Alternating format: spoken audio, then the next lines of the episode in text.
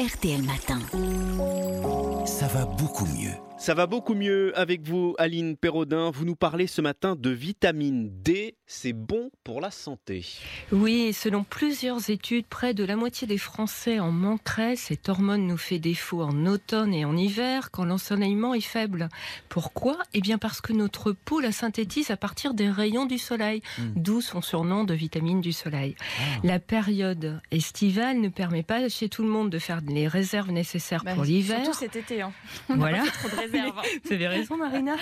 Et beaucoup de personnes ne passent pas de temps, assez de temps à l'extérieur ou utilisent systématiquement un, un écran solaire. Les personnes âgées sont plus à risque aussi de manquer de vitamine D, car avec l'âge, la peau la synthétise moins bien. C'est le cas aussi des personnes qui ont la peau mate ou foncée. On en trouve dans la nourriture? Alors oui, on en trouve, mais de façon limitée. Il y en a dans les poissons gras, dans certains abats comme le foie et aussi dans les œufs. On en trouve également dans les champignons. Certains produits sont enrichis en vitamine D. C'est le cas par exemple aussi des produits laitiers, des margarines et des céréales pour le petit déjeuner. Mais cela ne suffit pas à couvrir tous nos besoins. Alors, il y a bien l'huile de foie de morue euh, qui contient beaucoup de vitamine D, mais si vous avez eu la chance d'en goûter dans votre jeunesse, vous savez pourquoi elle n'est pas trop appréciée. en plus, ça n'est pas conseillé à tout le monde et il y a des contre-indications. Et ça sert à quoi la vitamine D exactement? Alors, elle est essentielle, elle participe à la santé de nos os et de nos dents, car elle permet l'absorption et l'utilisation du calcium et du phosphore. Elle joue un rôle très important dans nos défenses immunitaires. Je ne sais pas si vous avez un coup de pompe, vous avez peut-être le réflexe vitamine C pour vous rebooster et vous ne pensez pas à la vitamine D. Pourtant, elle agit aussi sur la force musculaire et nous permet de mieux lutter contre les infections, notamment respiratoires, comme le rhume et la grippe. Cela a été débattu d'ailleurs entre les médecins en début d'année, mais pour l'instant, bon, on ne peut pas dire qu'une supplémentation en vitamine D aurait un effet protecteur contre la Covid-19. hein. Euh, Aline, comment est-ce qu'on sait qu'on manque de vitamine D? Alors- Est-ce qu'il y a des signaux? Alors, il y a des signes, mais avant tout, il faut faire une prise de sang.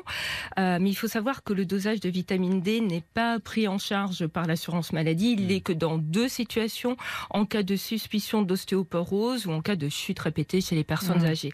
Sinon, cela revient à environ 15 euros. Pour la population générale en bonne santé, il faut savoir qu'un dosage inférieur à 20 nanogrammes par millilitre signe une insuffisance en vitamine D.